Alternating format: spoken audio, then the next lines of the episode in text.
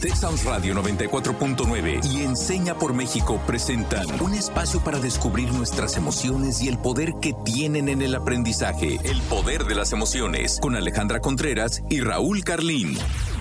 Bienvenidas al episodio número 94 del Poder de las Emociones. Yo soy Alejandra Contreras, alumna de Enseña por México y el día de hoy vamos a hablar de un tema muy importante y que en verdad que qué relevante es que hay espacios como este para encontrar acciones que se pueden generar para cambiar y transformar la realidad que vivimos actualmente.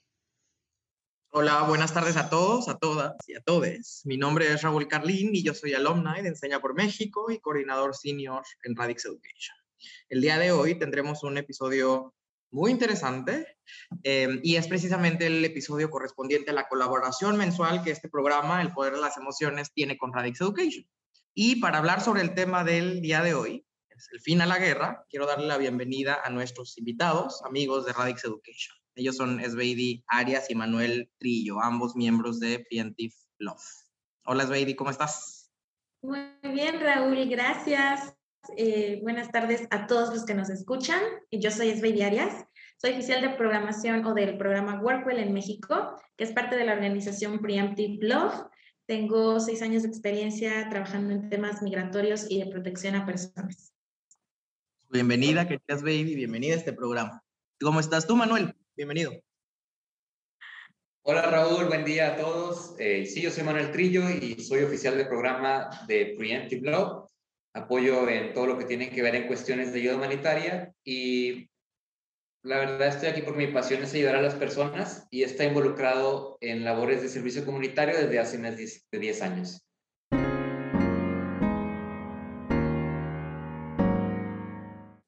Ok, Raúl, bueno, pues primero, ¿crees que tus acciones pueden ayudar a terminar con la guerra?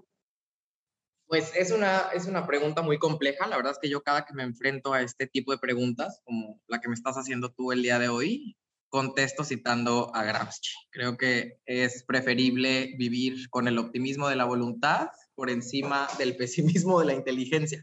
Creo que es difícil, ¿no? La tarea de terminar con la guerra va a tomar mucho tiempo porque es un problema arraigado en nuestras sociedades, a pesar de que seamos eh, sociedades herederas que deberíamos, me parece, a estas alturas haber trascendido después de la Segunda Guerra Mundial, eh, pues sí, estos eventos, eventos de guerra.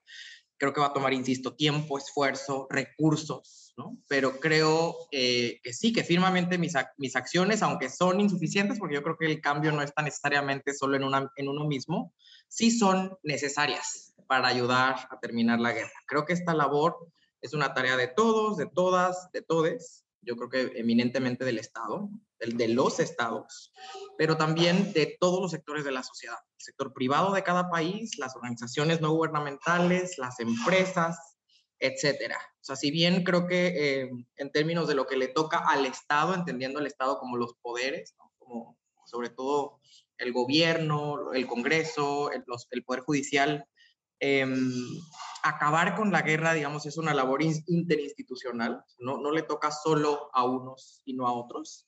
También creo que esta labor es meta-institucional, o sea, trasciende al, al Estado como lo entendemos en sus poderes, porque también creo que le toca a los individuos, nos toca a los colectivos sociales transformar nuestra manera de interactuar. O sea, creo que también es un tema, sí, institucional, pero también cultural. También creo que tenemos que cambiar en ese sentido nuestra, nuestra manera de estar habitar el mundo. Yo creo que las acciones que parten desde buscar la igualdad, la empatía, eh, desde disminuir la discriminación, pueden eh, ayudar a terminar con la guerra. Es cierto que hay acciones que van a impactar de manera más directa que otras, pero creo que todos los esfuerzos que se puedan generar pueden marcar justo esta diferencia y una diferencia que se puede ver en diferentes extractos eh, sociales y a, diferentes niveles de tejidos sociales también. Em, creo que en ocasiones em, apuntamos a países y empresas que claro, es muy, muy relevante y es el botón de muestra donde podría generar justo este cambio, pero creo que también nosotros eh, de manera cotidiana podemos educar desde una visión más humanitaria. Fíjate que cuando escucho esto de acabar con la guerra se me hace muy loco. Y incluso, o sea, me acuerdo cuando encontré esta organización que estaba buscando yo trabajo, te metes a la página y lo primero que dice es, estamos aquí para acabar con la guerra. Y yo, pues no, ¿cómo? O sea, así como dices tú, digo, pues es que eso no depende de mí. Es, incluso a lo mejor aquí ni siquiera hay una guerra realmente en mi país.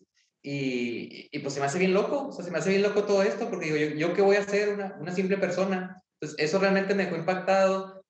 Ya me involucro en la organización, veo más en la página, me contratan eh, y ya veo qué es lo que hacen, en qué trabajamos, dónde trabajamos y veo varios pilares y los pilares que más importantes son crear comunidad, eh, proveer educación, dar capacitación y dar asistencia en el momento inmediato, o sea, cuando está la emergencia, ayudar. Y veo que crean diferentes proyectos para ayudar más que nada a las personas. Y ellos hablan de acabar la guerra a través de esas actividades como una respuesta inmediata a una necesidad, una ayuda desde despensa, kit de higiene, o incluso más allá, que como te decía, se van con la visión de crear un proyecto sostenible en el albergue y no nomás lo hacen como, ah, vamos a crear algo y ya cumplimos. No, o sea, realmente lo que quieren crear es construir un impacto para el futuro. Eh, por ejemplo, igual es ver y más adelante le va a platicar sobre esto, pero ella lo que está haciendo a largo plazo puede generar un impacto que puede ayudar a acabar con la guerra. Pero eso vamos a ir viendo poco a poco. Pues justo, ya, ya, ya, te, ya, te, pues, ya te aventaron al ruedo, Sviri. Cuéntanos precisamente. Gracias. Mira, en Preemptive Love y en especial en Workwell, creemos firmemente en el poder de la educación y la tecnología para detener la propagación de la violencia. Entonces, si queremos romper con el ciclo, debemos de darles a los jóvenes alterna para obtener ingresos, ¿ok? Muchos por miedo, falta de oportunidades laborales, por falta de preparación, subsisten en condiciones que son desfavorables. Entonces, por esta razón se creó el programa y lo que nosotros hacemos es atender a jóvenes de entre 18 y 35 años de edad para darles las herramientas más importantes del siglo XXI, inglés y tecnología. Entonces, queremos que unirse a la guerra deje de ser una opción viable para ellos. La elección de vivir una vida en medio del conflicto no debe de ser mejor que vivir en paz, especialmente por una razón económica. Entonces, este programa tiene más o menos tres años que inició en Irak. El crecimiento ha sido tal que ya tenemos ocho tech hubs o centros de enseñanza en cuatro países diferentes, incluyendo México. Entonces, tenemos cinco tech hubs ubicados en Irak, dos online en Siria y en Líbano, y el que está aquí en Ciudad Juárez, que es el que yo llevo, el programa en el que estoy trabajando. Y hasta la fecha, en total de Workwell tenemos unos 1.678 graduados, de los cuales 780 ya cuentan con trabajo.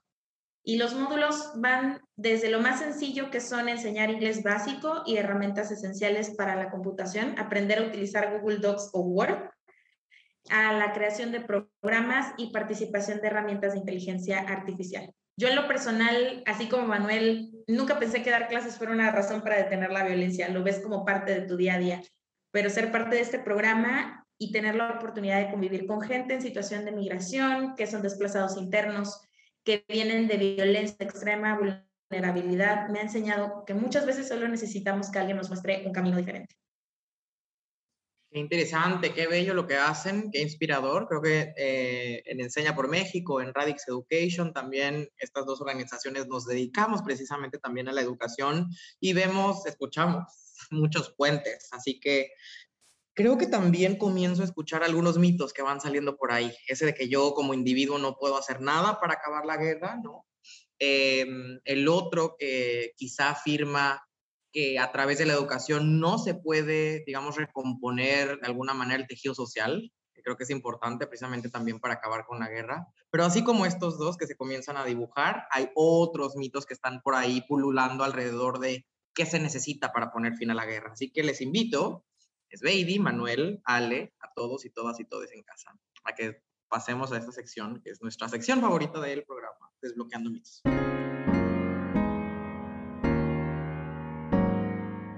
La dinámica es la siguiente, yo voy a mencionar algunos enunciados, Raúl nos contará desde su experiencia si considera que es un mito o realidad. Y es Baby nos compartirá su opinión de si estamos en lo correcto o no. Diferentes creencias no pueden crear la paz.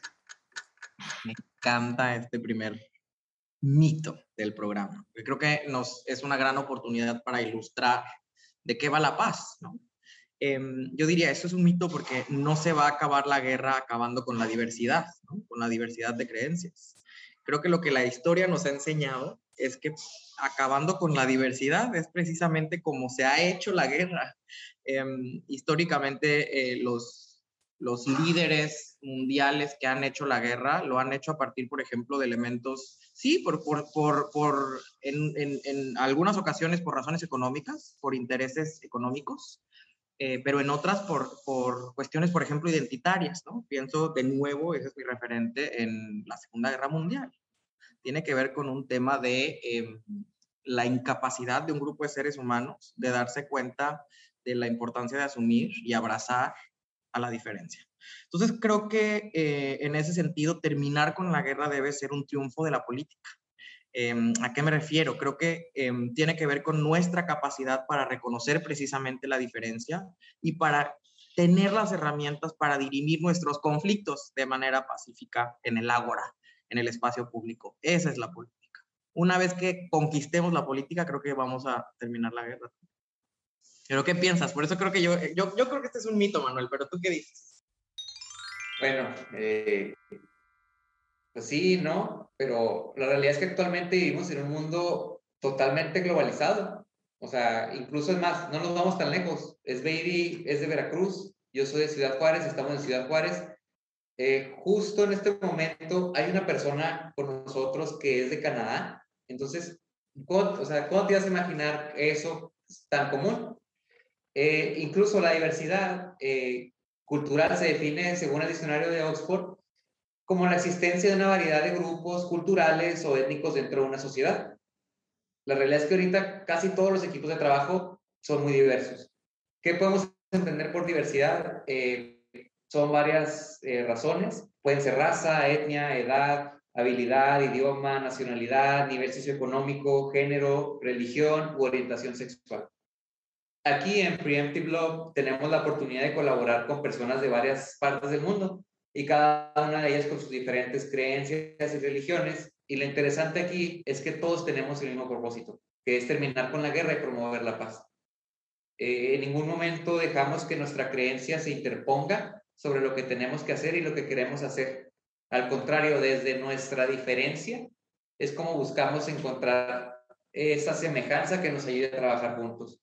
También, ya si nos vamos como por el lado económico, otros estudios muestran que casi el 95% de los directores están de acuerdo en que la diversidad va a aportar perspectivas únicas. Incluso en el 2017 hay un reporte de McKinsey eh, que habla sobre que las compañías que cuentan con gente en puestos directivos eh, diversos en un 25%, es más probable que en un 33% aumenten su productividad y sus ganancias. Entonces, resumiendo, entre más diverso sea el equipo de trabajo en la actualidad, te permite tener diferentes creencias, diferentes formas de pensar y eso te va a ayudar a trabajar de una manera más creativa. Eso es lo que buscamos con acabar la guerra, que no sea una creencia la que nos limite, sino que sean varias creencias las que nos ayuden a terminar con la guerra. Por último, algo que también quería mencionar es que en el artículo 18 de la Declaración Universal de los Derechos Humanos de la ONU, que dice, toda persona tiene derecho a la libertad de pensamiento, de conciencia y de religión. Este derecho incluye la libertad de cambiar de religión o de creencia, así como la libertad de manifestar su religión o su creencia individual y colectivamente, tanto en público como en privado, por la enseñanza, la práctica, el culto y la observancia. Yo con lo que me quedo de esto es, una vez que respetamos a las personas, es como podemos construir puentes y lograr una comunidad. La solución la pone el gobierno o las grandes organizaciones yo no puedo hacer nada? Bueno, aquí creo que voy a decir, a mí, a mí me gusta ser ambivalente en algunas ocasiones. Voy a decir que un, poco y un poco, o sea que es un mito y una realidad. Es un mito en la medida en la que, la línea en la, que, en la que lo veníamos diciendo, ¿no? O sea, creo que em, todos, todas, todos debemos entrarle a esta labor si realmente queremos algún día vivir en paz. Sin embargo, digo, hago, el matiz de por qué fui de por qué, del porqué de mi ambivalencia, porque sí creo que hay que recordar que la paz y la seguridad son un bien público. Y en la medida en la que la paz es un derecho humano, en ese sentido creo que hay que recordar que el mayor responsable de hacer cumplir y garantizar em, que se hagan valer los derechos humanos, ese principal actor es el Estado.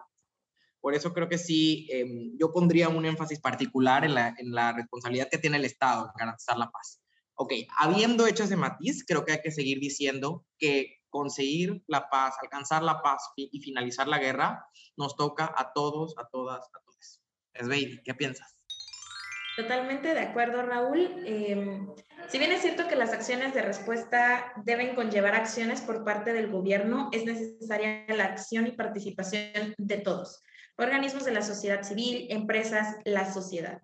Entonces, por ejemplo, de acuerdo a Denis Sandol en su libro Peace Building, Preventing Violent Conflict in a Complex World, después de una guerra o conflicto armado, se deben de generar las medidas que permitan abordar las causas que originaron el conflicto.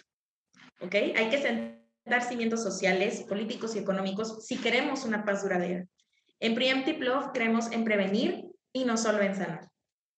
Entonces, la guerra no es únicamente bombas y balas, son palabras y prejuicios, son etiquetas y divisiones. La guerra comienza en nuestras cabezas y corazones mucho antes de que llegue a nuestras manos, pero eso también significa que la solución puede comenzar en nosotros. Buscamos construir la paz en comunidades destrozadas por la violencia, pero también en nuestros vecindarios. Establecer una paz basada en la comunidad. Atravesamos las líneas enemigas para cambiar las ideas que conducen a la guerra. Tratamos de enseñar que no necesariamente tenemos que estar de acuerdo para poner un fin a la guerra, solo tenemos que dar un paso adelante juntos. Con la siguiente pregunta vamos a terminar esta sección. Espero poder compartir de nuevo este espacio con nuestros invitados, ya que me quedé con muchas dudas que claro voy a investigar pero también me gustaría que regresaran para que podamos resolverlas juntos. Y vamos a terminar con el siguiente mito o realidad. ¿Solo los que están en el narco están en peligro? Qué interesante y qué puntual, qué, qué contextualizado también a la triste realidad de nuestro país que está teniendo y enfrentando un problema tan severo de narcotráfico. Creo que este es un mito total, ¿no? Eh, en términos generales, porque creo que un país que está en guerra, como el nuestro, que tiene una guerra eh, deliberada en contra del crimen organizado desde el 2006, em, un país que está en, un, país que está en guerra, todos están en peligro. yo, yo, estoy em, convencido de eso. No solo aquellos sectores sociales que deliberadamente han sido designados como Em, el enemigo. Porque creo que, déjenme, déjenme ir al, terreno de lo práctico. Creo en México, por ejemplo, que diversos sectores sociales que no necesariamente pertenecen al crimen organizado también son violentados en nuestro país. Piensen en, los periodistas, por ejemplo, que apenas en, 2020 em, México era el país más eh, peligroso del mundo para ejercer el periodismo. Ahorita en el 2021 sigue, sigue estando entre los, entre los más peligrosos. Los feminicidios, se, se asesinan a 10 mujeres al día por el hecho de ser mujeres. O sea, en distintos gobiernos, desde el 2006, insisto, se ha empujado la narrativa de que estos sectores sociales las mujeres, los periodistas y otros son víctimas colaterales, pero lo que demuestran los datos en realidad, si nos echamos un, clavado a ellos, es que en muchos sentidos son víctimas intencionales y que el crimen organizado lo ha corroído absolutamente todo, ha infiltrado a las instituciones del Estado, pero eso ha desbordado, creo que, la capacidad de, eh, del Estado de contenerlo y también ha ido corroyendo el tejido social. Entonces, insisto, digo, Em, no, no, no, quisiera tener que contarlo, pero a mí me tocó en algún, en algún momento, yo viviendo en Veracruz, estar en medio de una balacera, por ejemplo, ¿no? Y hay muchísimos civiles, hay casos de civiles asesinados, está el caso de Jorge Javier, por ejemplo, de Monterrey, eh, que no tienen ningún vínculo con la delincuencia organizada y que fueron tristemente asesinados extrajudicialmente. Y aún así, yo creo que incluso aquellos que están probadamente em, inculpados como criminales, pues deberían en un Estado moderno enfrentar un juicio justo, con debido proceso, no enfrentar la muerte. Por eso creo que este es un mito y es súper complejo, pero creo, quiero, quiero que Manuel amplíe un poco más esto que estamos platicando. Muchas gracias, Raúl. Eh, de hecho, me gustaría empezar con una eh, frase, compartir una frase. Corrupción, asesinatos, extorsión, debilidad institucional, inseguridad y problemas de salud pública son algunas de las consecuencias con las que tropieza nuestro país tras haber sido permeado por el narcotráfico. Eh, si escuchamos estas palabras, ¿qué país es el primero que se nos viene a la mente? Yo cuando leí esto digo, pues es México, pero curiosamente lo que le mencioné es de Colombia. Eh, y se refiere a Colombia, pero la realidad es que igualmente así me siento yo en mi país, en México. Y personalmente yo aquí en Ciudad Juárez, tú nos compartiste algunas experiencias, pero a mí me tocó vivir una de las épocas con mayor violencia. Y no es que ya no haya violencia, todavía hay violencia aquí en Juárez. La realidad es que tristemente ya nos acostumbramos o ya hacemos menos ruido, pero aún existe. Y en las noticias era muy común eh, ver que habían balaseado algún lugar, que habían extorsionado, extorsionado, eh, y también entre los conocidos era muy común, o sea, de, oye, secuestraron a tal persona, oye, ten cuidado porque te pueden secuestrar, oye, cuidado, eh, hubo disparos en tal lugar. Y lo más curioso también de la situación, muchos negocios cerraron, eh, tiendas, restaurantes, bares, vida nocturna. Incluso en el año del 2010, como tú mencionas, esto empezó desde el 2006 más o menos, pero en el año 2010 Juárez era considerada la ciudad más peligrosa del mundo. Y curiosamente en ese mismo periodo, El Paso, Texas, que es la ciudad frontera, la ciudad vecina de Estados Unidos, era la segunda ciudad más segura de Estados Unidos. Incluso gente de Ciudad Juárez que tenían los medios y la capacidad eh, decidía irse a Estados Unidos, al paso a, vivir, a cambiar su vida. Entonces, localmente se llega a la conclusión de que si no estás metido en alguna organización o grupo de narcotráfico, pues estás a salvo. Incluso era lo que yo le decía a mis papás cuando quería salir, porque era pues mi época de cuando empezaba a salir. No, pues si yo no estoy metido no me va a pasar nada. Pero la realidad es otra. O sea, eh, a escuchar a mi papá, pero la realidad es de que el peligro ahí estaba eh, a lo mejor en algunas ocasiones fui muy imprudente y ahora lo ves de otra manera. ¿Por qué? Porque balaceras aisladas, yo he sido víctima de, de robos, de asaltos. Eh, de, no me ha tocado ver una balacera, me ha tocado escuchar por mi casa balaceras. Y aquí tristemente ya, ya no sabes si es un camión o es una balacera, o sea, ya, ya es muy común. Eh, entonces, la realidad es que no es nada más las personas que están metidas. Incluso según la Ley General de Víctima, eh, menciona que el concepto, hay un concepto entre víctima directa e indirecta que me gustaría que, que discutiéramos poquito. Esto lo menciona en el artículo 4.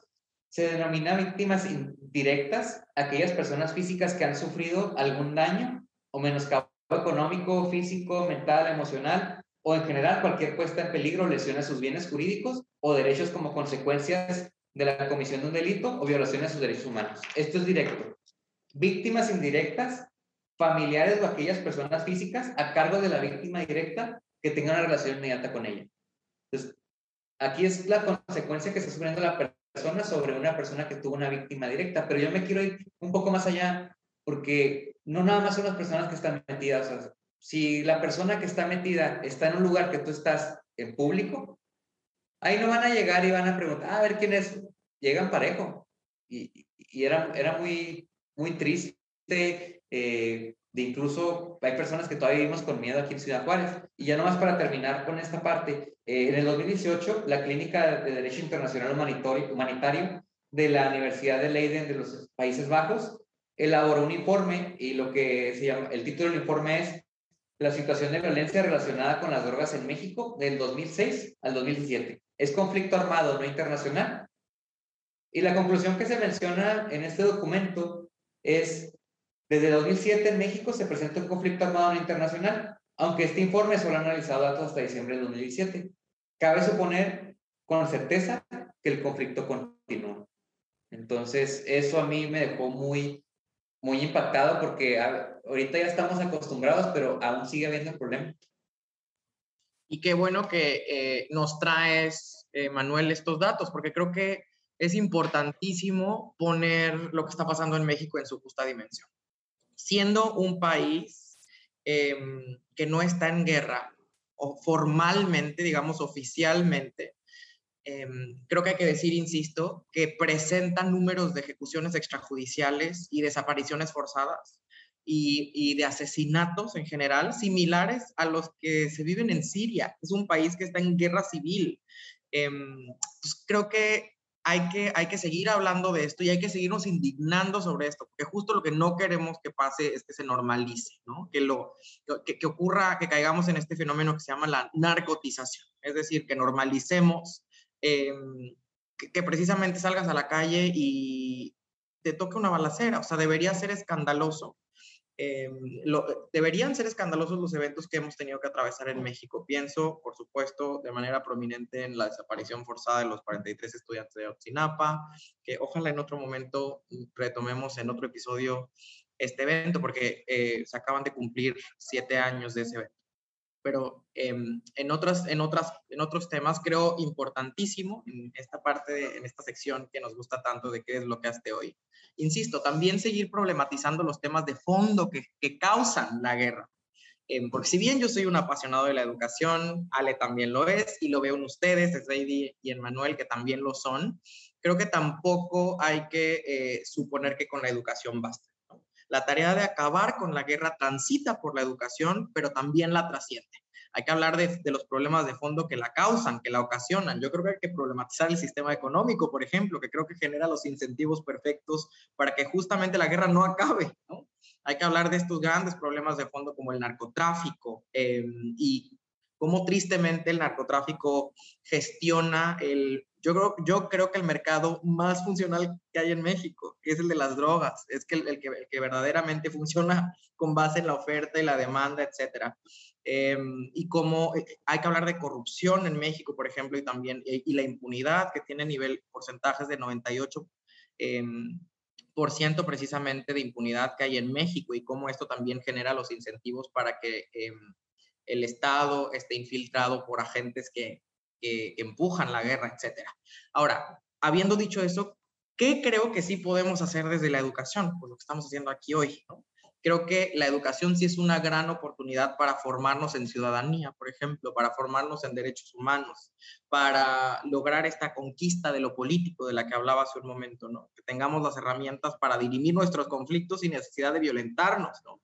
Me quedo con que el origen de la violencia que lleva a guerras y todo lo que estuvimos comentando, sí puede ser multifactorial, pero también esas diferentes variables que puedes invocar en una guerra son prevenibles.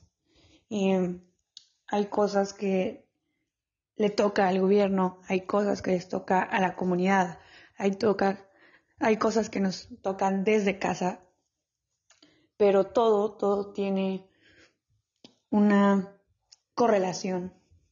Eh, hay, hay conductas que si nosotros erradicamos en el hogar, puede hacer que tengamos un mejor desarrollo en comunidad y eso evitar que se propaguen creencias erróneas, limitantes, que discriminen. Entonces todos tenemos cierta responsabilidad. Nos dimos cuenta de eso en el programa del día de hoy y claro, seguir exigiendo a estas organizaciones, empresas que justo todo, todo el poder económico, influencia que tengan, las utilicen en pro de poner el fin a la guerra. Creo que con eso me quedo el día de hoy. Es la reflexión que, que me hizo tener esta conversación y, muchas ganas de, volver a traer ese tema a la mesa. Lo repito, creo que eh, más espacios se deben de generar para hablar de este tipo de temas. Em, pues Raúl, lo que yo desbloqueé hoy y que es lo que sigo desbloqueando en este camino que llevo en el programa de Workwell es que la educación no solo abre fronteras, también sirve para prevenir la violencia, creando nuevos caminos, forjando una comunidad de creadores de paz Las acciones más pequeñas pueden iniciar olas de cambio, independientemente de si trabajamos en una organización o somos simples ciudadanos, tú puedes ser un promotor de la paz. Manu, ¿qué es lo que has tú el día de hoy? Eh, yo lo que me llevo el día de hoy, desbloqueo, es lo importante que tiene que ser la empatía. Eh, una vez que entendamos y aprendamos a poner en el zapato de los demás, es cuando vamos a poder tener herramientas necesarias para poder actuar. Entonces, yo quiero invitarlos eh, a que aprendamos a escuchar y a respetar a las personas y ahí es cuando vamos a empezar a hacer una diferencia. Pues muchas gracias Manu, muchas gracias Baby, muchas gracias Ale, me encanta todo lo que hemos platicado y creo que em, también tenemos esta invitación a la audiencia para que sigan reflexionando sobre este tema mucho más allá del episodio, porque eh, creo que es urgente, lo tenemos frente a nuestros ojos, es un problema que hay que terminar en México y, en, el globo terráqueo. Y para eso los quiero invitar precisamente a que sigan pensando sobre este tema con esta pregunta detonadora. Y la pregunta es, después de haber escuchado este episodio, ¿ustedes creen que pueden acabar con la guerra? Y nuestra frase del día de hoy, precisamente de nuestros invitados, de, de, de una parte de su eslogan, va la frase. Si quieres acabar con la guerra, empieza a amar sin fronteras. Yo soy Raúl Carlín y este ha sido un episodio más del Poder de las Emociones. Gracias, Baby. Gracias, Manuel. Gracias, Ale. Hasta la próxima. Y yo soy Alejandra Contreras. Gracias por un episodio más. Gracias, hasta luego. Gracias. Texas Radio 94.9 FM y Enseña por México presentaron El Poder de las Emociones. Te esperamos en nuestra próxima emisión, el próximo miércoles en punto de las 4 de la tarde.